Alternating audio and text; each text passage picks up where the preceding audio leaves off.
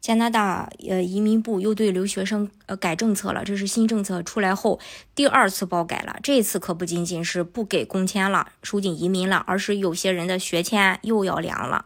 根据移民部二十二日。的初代政策，所有申请学签的人需提供省级证明信，否则申请将会被拒绝。但以下几类申请人可以获得豁免，不需要提供：小学或中学的未成年儿童，幼儿园至十二年级，硕士、博士或其他研究生文凭申请人，还有申请延长学习签证的学生。然而，报改后的政策中，移民部缩小了豁免范围。最新消息显示，以下几类申请人可以获得豁免：无需提供省级证明信即可申请学习。签证，也就是首先小学或中学的未成年儿童，就是幼儿园至十二年级，然后硕士和博士生，还有申请延长学习签证的学生。由此可以看出，移民部再次针对研究生文凭开刀，取消了该种课程申请人的豁免权利。上次报改也是针对该群体，取消了他们无论课程时长均可获得三年工签的权利。还有各省出台措施，提高国际学生高等教育的诚信度。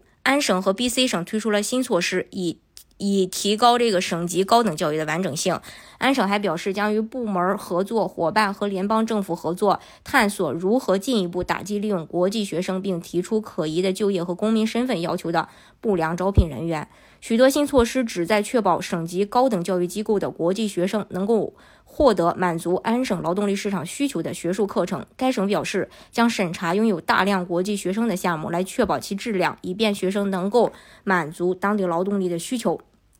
安省呢将采取措施，是提高学生成绩调查的回应率，将有助于确保取得最佳的学业成绩。B.C 也正在采取措施，提高该省国际学生的高等教育质量。值得注意的是，他表示将在未来两年，直到二零二六年的二月，暂停批准新机构的新指定学习机构。目前，B.C 的这个呃新指定学习机构数量是二百七十六人，位居加拿大第三，仅次于魁北克四百四十三人和安大略的五百二十九人。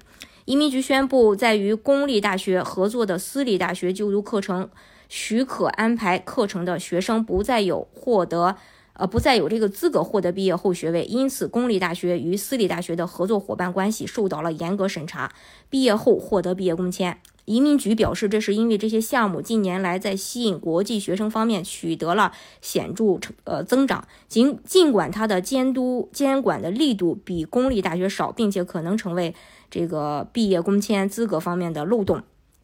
B.C 省指出，他将对私立学习学位课程进行审查，他还将对学位质量、劳动力市场对毕业生的需求、适当的资源和学生支持等方面的评估标准实施更高的标准。在 B.C 私立培训机构就读的学生还需满足最低语言要求。该省表示，将确保新国际学生为在 B.C 省的教育和职业之旅做更好的准备。还有如何获得省级证明呢？就是。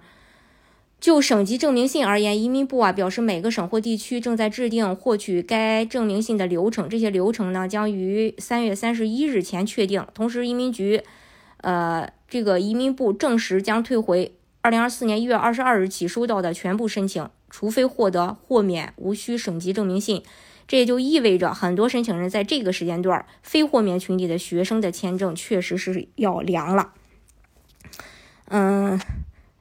那。根据当地这个媒体 Robert Shaw 的一篇推文显示，BC 今年发放给国际学生的学习签证数量上限为五万份。然后他还表示，BC 省去年发了十七万份学习签证，但这个数字包括了硕士，